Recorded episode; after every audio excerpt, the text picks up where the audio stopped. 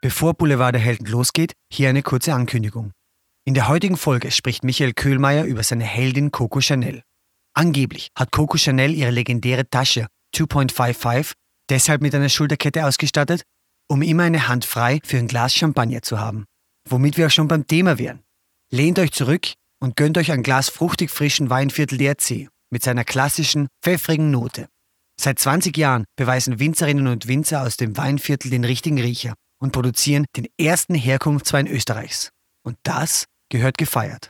Unter dem Link www.weinvierteldrc.at slash bulletin könnt ihr bis 31. Mai 2022 einen Lebensvorrat Weinviertel der C, immer ein echter grüner Veltliner aus dem Weinviertel, gewinnen. Ob zu Fisch, Fleisch oder Solo, der Weinviertel der C ist immer ein Genuss. Die Infos zum Gewinnspiel findet ihr auch in den Show Notes. Wir wünschen euch viel Glück und jetzt viel Vergnügen mit dem Podcast. Sie hören Boulevard der Helden, Michael Köhlmeiers Podcast von The Red Bulletin, dem Magazin Abseits des Alltäglichen. Hier spricht Michael Köhlmeier. In jeder Folge erzähle ich außergewöhnliche Geschichten von Personen, die mich inspirieren. Faktentreu, aber mit literarischer Freiheit. Diesmal geht es um Coco Chanel, um ein Mädchen aus einem Waisenhaus das sich zur Modekönigin adelte. Boulevard der Helden 11. Coco Chanel, die Erfindung des kleinen Schwarzen.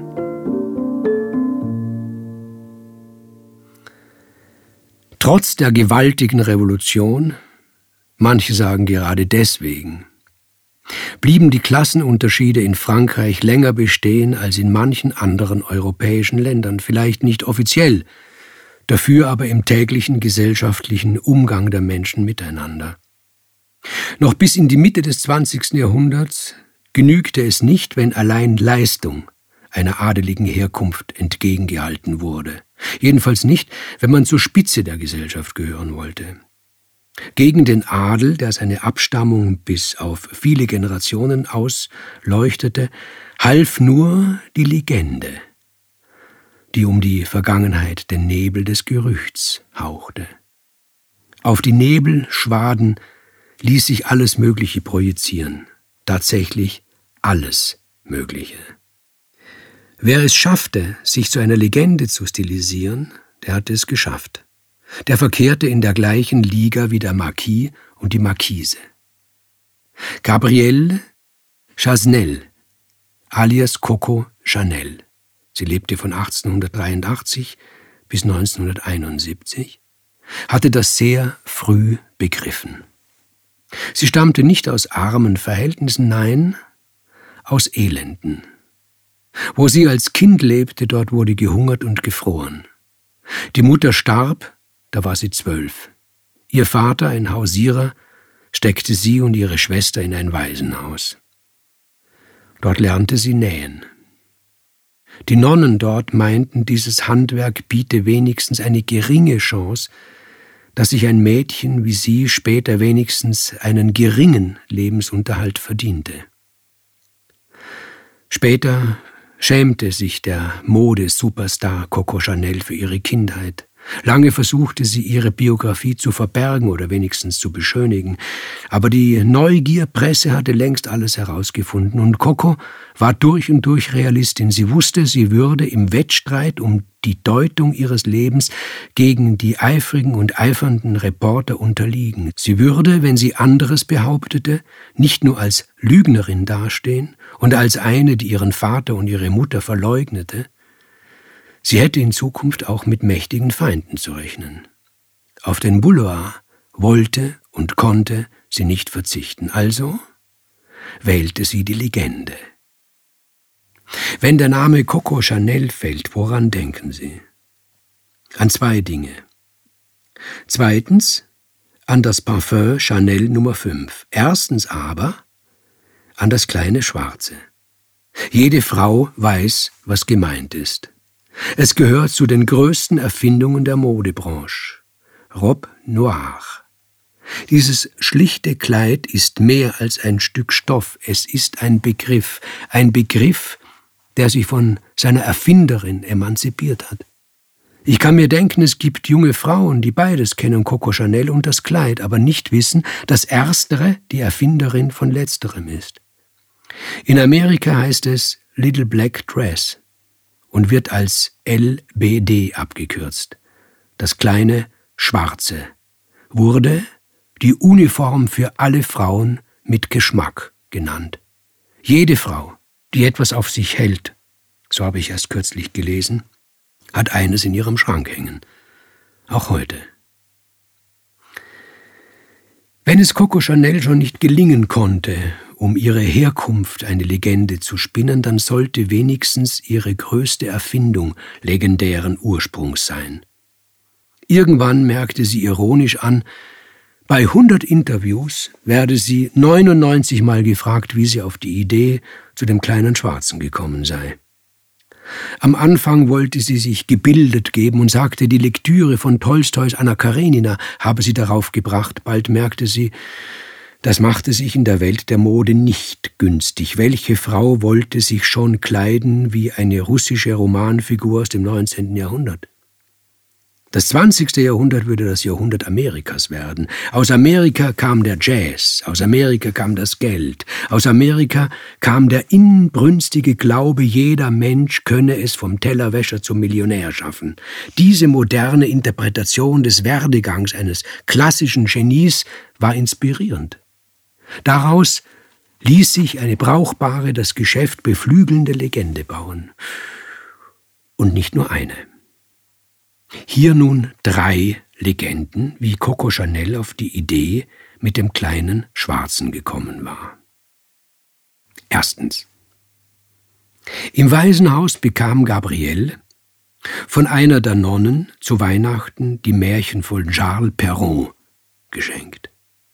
Eine der bekanntesten Geschichten in der Sammlung ist die Geschichte vom Aschenputtel. Es ist die rührende Mär von dem armen Mädchen, das von seiner Stiefmutter gedemütigt wird und hinter dem Ofen in der Asche sitzt, während ihre Halbschwestern auf dem glänzenden Ball des Prinzen tanzen. Sie habe, erzählte Coco, ihrer Schwester und den anderen Mädchen im Waisenhaus dieses Märchen erzählt, immer wieder, und habe dabei ordentlich ausgeschmückt. Als Aschenputtel endlich in den Palast eingeladen wurde, habe sie kein passendes Kleid gehabt. Alles, was sie besaß, waren die Fetzen, die ihr ihre Stiefmutter hingeworfen hatte, und die waren obendrein schwarz von Ruß und Asche. Da habe das arme Mädchen Nadel und Faden genommen und aus den Fetzen ein Kleid genäht. Für ein Ballkleid mit Schleppe und langen Ärmeln und Rüschen und Fältchen habe der Stoff nicht gereicht. Nur ein schlichtes Kleid sei sich ausgegangen. Das kleine Schwarze. Diese Version erzeugte Rührung und speiste den Hunger nach Kitsch, war aber um einen Dreh zu harmlos. Es gab Frauen und Männer, die wollten es so haben, die sollten es auch so kriegen. Die Harmlosen allerdings gehörten nicht zur ersten Kundschaft. Das kleine Schwarze war zwar schlicht, aber es betonte die Erotik, die ein Kleidungsstück ausstrahlen kann, auf eine Art, wie sie den anspruchsvollen Damen bisher nicht vor Augen geführt worden war. Einer Legende, das Begriff Coco Chanel instinktiv, muss eine Gegenlegende Kontra bieten. Das bringt Dynamik in die Sache. Streit. Und Streit ist gut. Denn er zwingt dazu, Partei zu ergreifen. Und wer Partei ergreift, macht eine Sache zu seiner eigenen Sache und kämpft dafür.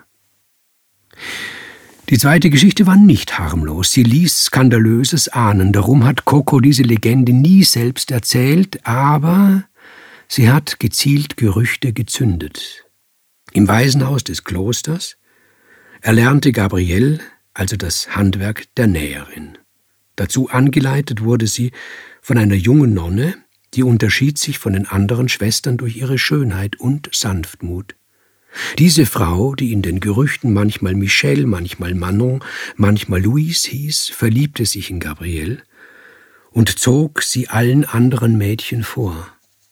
Auch Gabrielle verliebte sich, aber ihre Gefühle waren andere als die der jungen Ordensfrau. Sie genoss das Lob, sie genoss, wenn ihr über die Haare gestrichen wurde, sie genoss es, wenn sie Süßigkeiten geschenkt bekam. Michelle aber, nennen wir sie so, begehrte die erst 14-Jährige und ihre Leidenschaft war umso heftiger und schmerzlicher, als sie diese Regungen bis dahin nicht in sich gespürt hatte. Sie war als Kind ins Kloster geschickt worden, weil ihre Eltern sich getrennt hatten und die Ehebrüche, die sie begangen hatten, wieder gut machen wollten, indem sie ihre Tochter dem Himmel schenkten. Mit 16 wurde sie eingeweiht, nun war sie 20. Wenn in ihrem bisherigen Leben von Liebe gesprochen worden war, dann von der Liebe zum Herrn Jesus Christ. Aber den gab es nicht. Oder gab es nicht mehr. Oder hatte es nie gegeben. Man konnte ihn nicht berühren, und wenn man ihn berührte, dann berührte man den kalten Stein einer Statue.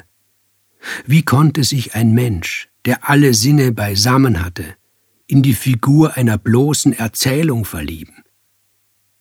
Als die junge Nonne Gabrielle begegnete, fiel alle Jenseitigkeit von ihr ab. Alle Sehnsucht nach dem Gottessohn kam ihr lächerlich vor wenn sie das ebenso zarte wie herbe Gesicht dieses Mädchens sah.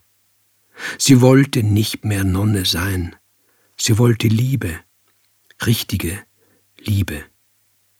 Als die beiden eines Tages allein waren, so die Legende, habe Michelle ihre Tracht ausgezogen und sie von sich geworfen. Im Unterrock sei sie vor Gabriel gestanden, und dieser Unterrock war klein und schwarz. Coco, dies beschworen ihre Freunde, habe nichts weiter zu dieser Legende beigetragen, als dass sie in einem der vielen Interviews sagte, das kleine Schwarze erinnere sie an eine Frau im Unterrock, die sie irgendwann als Kind im katholischen Waisenhaus gesehen habe. Die hundert Münder des Gerüchts machten daraus die Geschichte einer verzweifelten Liebe. Gut fürs Geschäft. Dementiert hat Coco Chanel nicht. Bestätigt aber auch nicht. Die dritte Legende bildet eine Synthese von erster und zweiter. Sie ist harmlos und fromm, zugleich aber lasziv, in prüden Kreisen wurde sie sogar als gotteslästerlich verurteilt. Es heißt, in der Karwoche seien die Zöglinge des Waisenhauses angewiesen worden, die Verhüllungstücher für die Kirche zu nähen. Es ist ja bis heute üblich, dass am Karfreitag und am Kasamstag die Kreuze und die Bilder um den Altar verhängt werden, und zwar mit violettem Stoff. Aus Versehen sei eine überzählige Bahn schwarz geliefert worden. Die habe Gabriel versteckt. Sie war damals ein pubertierendes Mädchen, neugierig auf Abenteuer. Sie habe sich gemeinsam mit anderen aus dem Waisenhaus heimlich mit Buben aus der Umgebung getroffen.